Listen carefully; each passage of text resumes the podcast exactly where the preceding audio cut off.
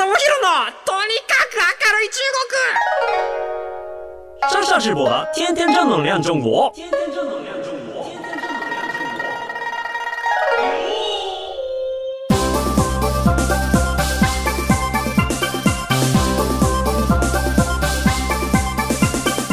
先生们、女士们，大家好，我是上下直播。皆さんこんにちは。中国ビリビリナンバーワン日本人インフルエンサーコンテンツプロデューサーの山下智博です。ニッポン放送ポッドキャストステーション山下智博のとにかく明るい中国。今週も張り切って参りましょう。よろしくお願いいたします。はい。あのー僕ちょっと最近また愛媛に、えー行ったり来たりとかしてるんですけれども、世界一のものが愛媛から誕生しまして、世界一っすよ。あのオランダの国際認証機構っていうのがあって、グリーンデスティネーションズっていう世界の持続可能な観光地として特に優れた取り組みを毎年表彰している、えーところがありまして、まあ、そこがあのストーリーアワードっていう、まあ、授賞式をやってるんですけれども、そこにですね、愛媛県の大洲市が文化伝統保全の分野で世界一位に輝きましたというようなニュースが飛び込んでまいりました。もうおめでとうございますと言いたいですね。大洲ってわかんないですよね。あの、大洲って、えっ、と、大小の大にカリフォルニア州か、山水に州、えっ、と、川の間にこう棒が入っていくあの州って書いて大津って読むんですけれども、えっ、と、松山からですね、特急に乗って30分か、南に30分行ったところ、宇和島と松山の間って言っても多分ほとんどの人はピンとこないのかもしれないですけれども、僕はもうあの、愛媛愛が今溢れてはいるので、あそこかっていうところはすごくあるんですけれど、ここね、大津っていうところが、北マネジメントっていう一般社団法人があるんですけれども、ここの観光施策とか、えーそういった取り組みっていうのがめちゃめちゃおしゃれで、めちゃめちゃ面白いんですよ。いい感じになんか、あの、ちょっとぶっ飛んでいるところがあって、表彰されたところで言うと、結構ここってあの、大津城ってお城があったりとか、まあ、城下町になってて、結構あの、街並みが保全されているんですよ。で、まあ、それだけだったら全然なんかその注目されないし、似たようなところって日本にたくさんあるわけなんですけれども、なんでここが注目されるようになったかっていうと、一個はその大津の城に泊まれますよと。天守閣に泊まれて1泊100万円ですと。1泊100万円で翌日大名行列、自分がお殿様になった気持ちで大名行列ができますよとかっていう、そういうオプションがあったりとかして、あそのそれがすごいネットニュースになって全国で流れて、え、大津城ってあるんだ、面白いっていう風になっていったりとか、あとは、あの、日本ニアっていうホテルがあるんですけれども、まあ、何回かこの番組でも皆さんにご紹介していて、その古い街並みの中に、えー昔ながらの民家だったりとかそういうところを買い取って、現代風に多少改修して、で、日本家屋なんだけれども中身がすごい綺麗っていう、最新っていうようなところで、まあ綺麗なそういったものを作って、点在させると。で、それぞれが一軒家になっているので、まあいろんなところにこう住むところがあって、まあ、街の中に一箇所フロントになるような施設があって、で、そこのフロントでチェックインされて、で、そこから鍵と、まあ、地図を渡されて、まあ、街を歩きながら、その自分が泊まるところまで行くと。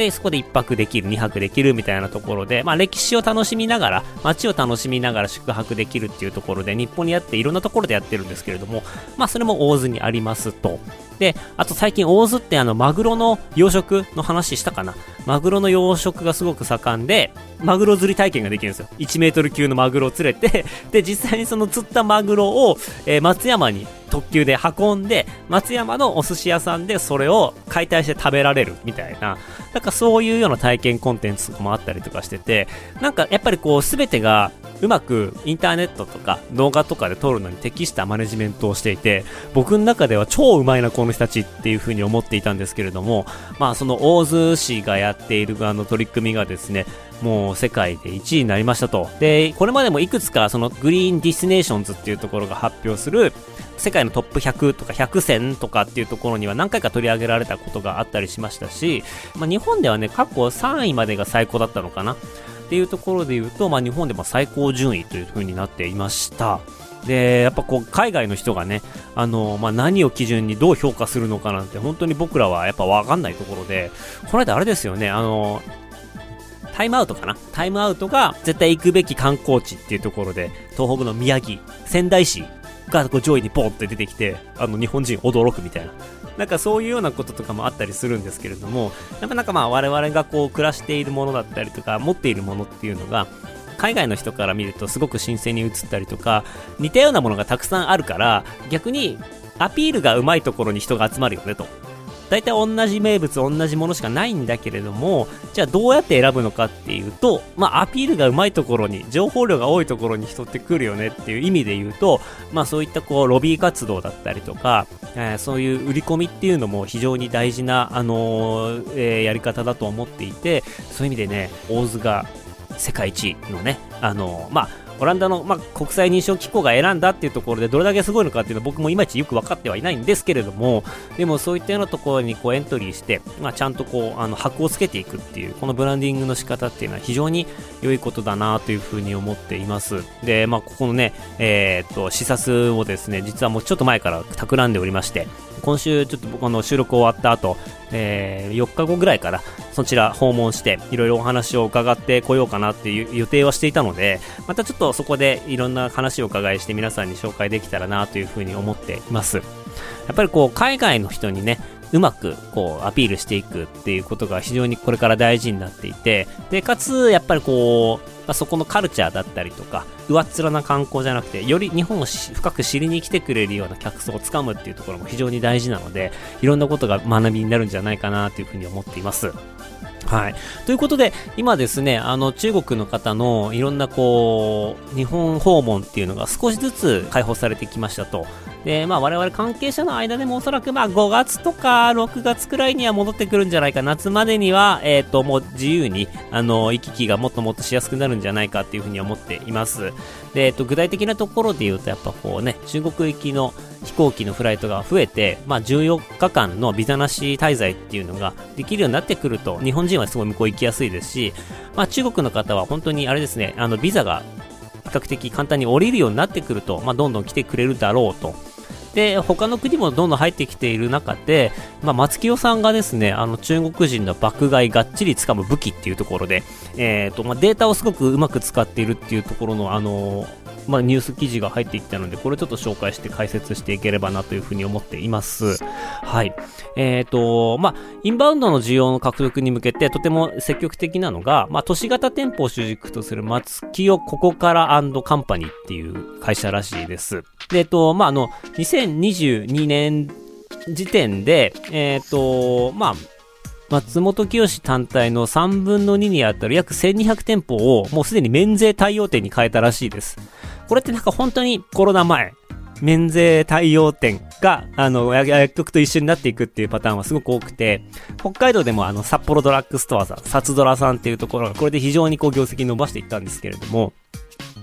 この経営統合前の松清さんですと、2019年度ですね、あの、ま、コロナ前だと、まあ、約13%になったら748億円以上をインバウンド関係で占めてたというところで、まあ、それをぜひ取りに行きたいと。ただ、今現状で、まあ、中国の方が何を欲しているかっていうところがなかなかわからないっていうところがあるので、何をやったかっていうとですね、あの、まあ、香港で店舗を出したらしいですね。2022年の10月に。で、香港に店舗を出した。で、なぜやって香港に店舗を出したかっていうと、香港ってまあ中国からの行き来がまだまだ全然できるような場所なので、で、そこに、まあ旅行気分で松清があって、日本のドラッグストアがあって、日本と同じ買い物経験ができますよっていうところ。でも、完全に狙いはメインランドの方々なんですけれども、まあこの人たちに物を売って、じゃあ何を買っていくのかっていうところを事前にリサーチして、で、そこから実際にインバウンドが、あの、開かれて、中国のお客さんがダッと来た時に、欲しがっているものをちゃんと在庫で持っておけるように、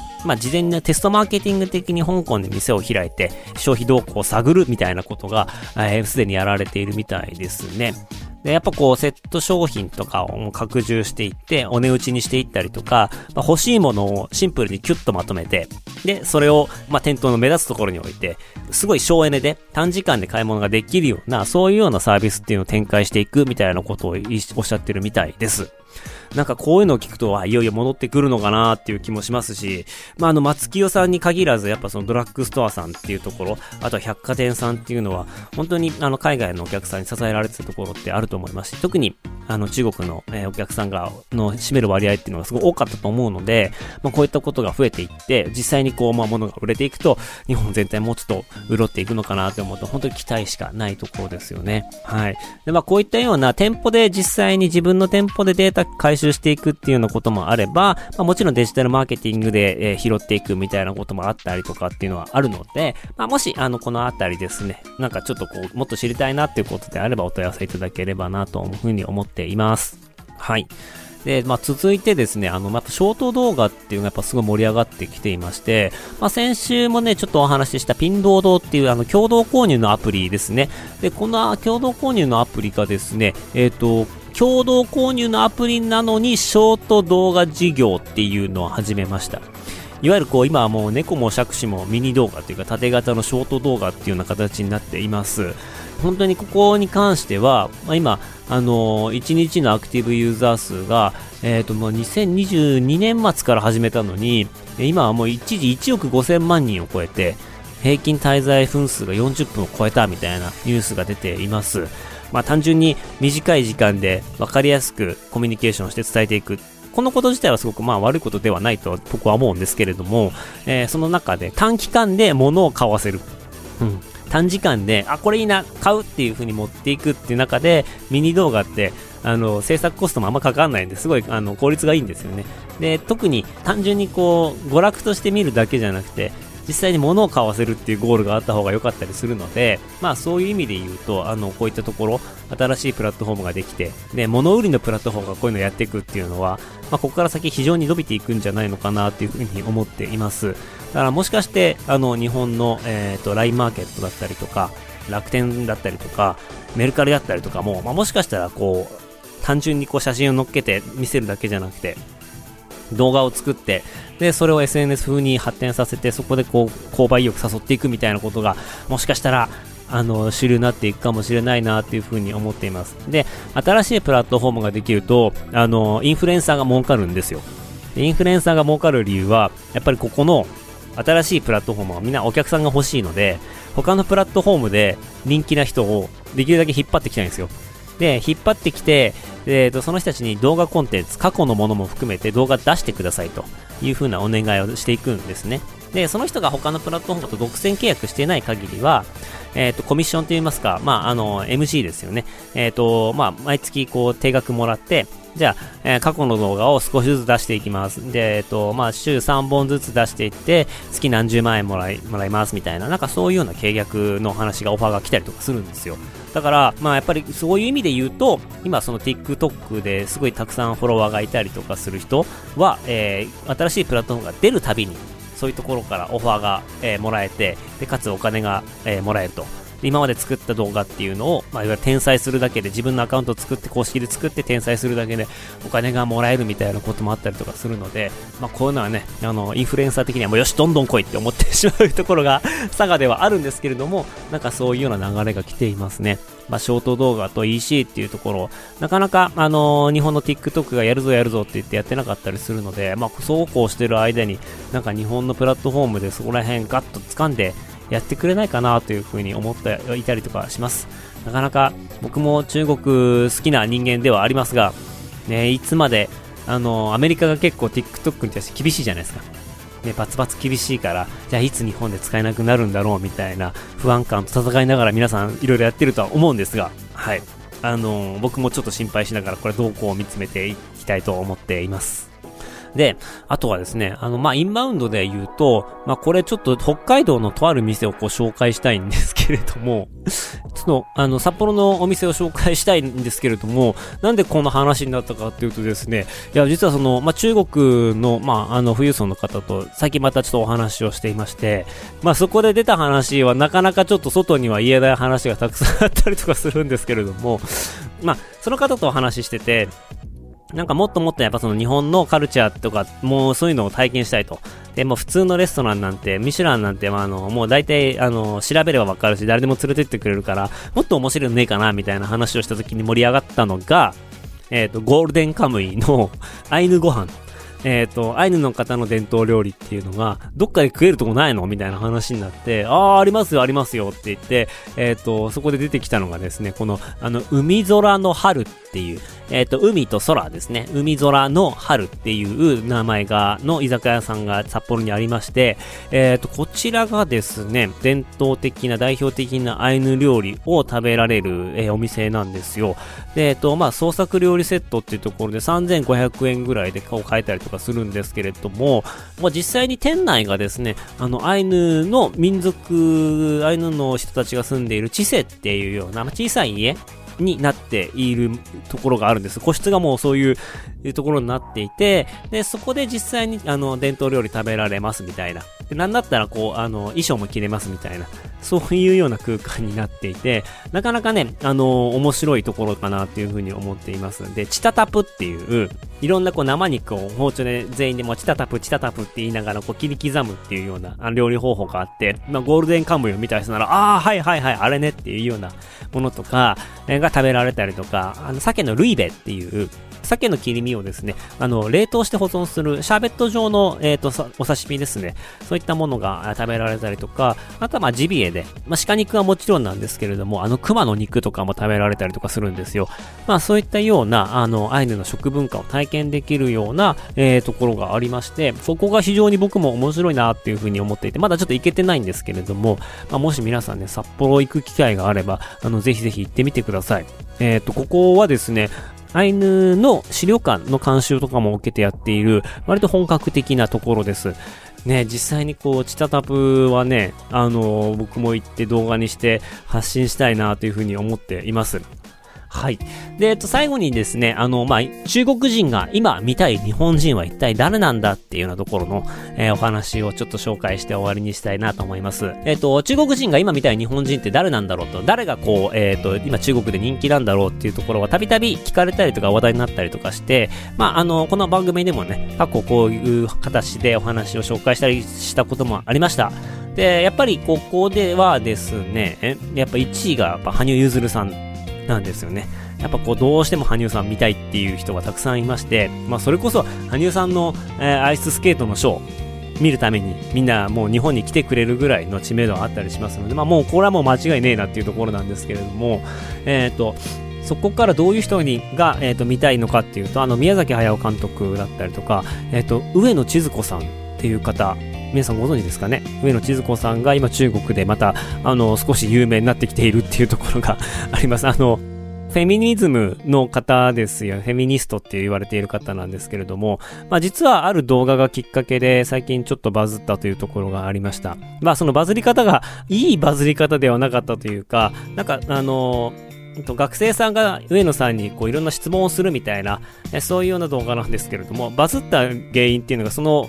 インタビュアーの若い子たちが結構あの、無知で失礼な質問をたくさんしてしまったがゆえに、あの、バズってしまうっていうようなことが起こりまして、まあ、ただそれをきっかけに、あ、この人知ってる、あ、そういえばこの人の本見たことあるわ、みたいな感じで、結構そこからこう、その人自身のやっていることに注目されるような、なんか不思議な、あの、マーケティングというか、不思議な有名になり方をしているんですけれども、まあ、ジェンダー論を専門とする社会学者の方なんですが、まあ、昨年にはですね、中国でも少子高齢化が、まあ、ここから進んでいくぞっていうところを背景に、まあ、上野さんの本が大きな注目を集めたっていう背景もあって、まあ、ここで一気にまたちょっとバンとスポットライトが当たったっていうところですね。あとはまあこの辺、あの、前回お話ししたところとあまり変わらないんですけれども、やっぱ文化人が多いですね。あの、村上春樹さんとか、久石譲さんとか、坂本龍一さんとか、えっ、ー、と、こういったような人たちって映画とかではよく名前とかを耳にするんですけれども、また東野圭吾さんとか、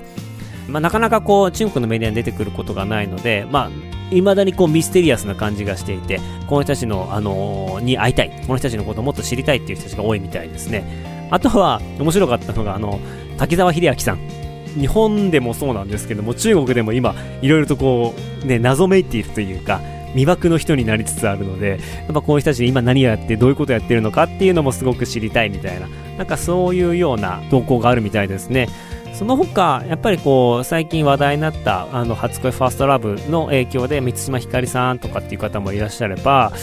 あとね、面白いなと思ったのが、最近だとその小田栄一郎さんとか鳥山明さんとか安藤忠雄さんとか、まあそういったカルチャー寄りの人たち、えっ、ー、と、アーティストだったり建築家、漫画家の人たちにも光が当たっていて、要はそのタレントさん、いわゆるこう、日本のタレントさん、芸能人さんっていうところよりも、まあ、もうちょっと一歩踏み込んだ、まあ、カルチャー寄りの人たちが少しずつ注目され始めているぞっていうところがあります。まあ、そういう意味で言うと、えー、タレントさん、芸能人の方々の求心力っていうのは、もしかしたら以前から比べてどんどんどんどん下がっている傾向にあるのかなというふうに思います。やっぱりこう中国の方向いて中国語で発信するっていうところが割と結構みんなあの普通になってき始めている中で、まあ、特段こう注目を集めるようなコンテンツを作っていったりとかそういうコミュニケーションを取っていくっていうのが難しいので、まあ、そうなってくると相対的にまだまだ露出していないけれどもみんな名前は知っているみたいな人たちに注目が集まってくるっていうこれからの、えーと、タイミングだと思います、まあ、そういった文化人の方々におかれましてはですね、まあ、そんなにね中国ガンガンきたいぜみたいな思ってる人は少ないかもしれないですけれども、まあ、そういったこう作品が中国でも愛されるっていうことはやっぱ本当にあの嬉しいことだとは思うので、まあ、ぜひぜひね中国の方も目を向けていただければもっともっと楽しい交流ができるんじゃないかなというふうに思っています。ということで、今日はですね、あのー、まあ、いろんなこう、インバウンドに関わるお話だったりとかをさせていただきました。いやー、ちょっとね、チタタプ、チタタプ、次回はちょっと行こうかなと思います。あの、いや、僕ね、今回、ちょっと札幌とか美瑛に行ってきた中に、すげえ美味しかったお店があるんで、これ最後に皆さんに伝えたいんですけれども、まあ、札幌の中島公園っていう駅、いわゆるそのすすきの駅から大通公園とか札幌駅じゃない方に歩いていったところなんですけれども、そこにですね、あの、羊の神様っていうジンギスカンの店があるんですよ。で、そこの、うんと、熟成肩ショルダー、あの、羊肉なんですけども、熟成肉使ってて、そこの熟成肉が、いやもう本当に柔らかくてうまいんですよ。なんかもう、羊肉の風味あるのに羊じゃないぐらい、めちゃめちゃ美味しくて、その他のやつは、僕的には、あの、まあ、まあ、そこまでっていう感じだったんですけど、まあ、美味しかったら美味しかったんですけども、とにかく、その、熟成の羊が、いやもう、桁違いにうまかったんで、羊の神様、あの、ぜひ行ってみてほしいです。ただ、あの、女性と行くには、ちょっと場所が、あの、恥ずかしいところにあって、あの、両隣がね、ラブホテルなんですよ。ラブホテルと ラブホテルの間にある羊の神様っていう焼肉屋さん、ジンギスカン屋さんですね。あの、ここはね、僕の中でね、聖地、聖地になりました。あの、また行きたいなと思っています。すごい美味しかったので、ぜひぜひ行ってみてください。ちっちゃい店なんですけれども、本当に美味しいです。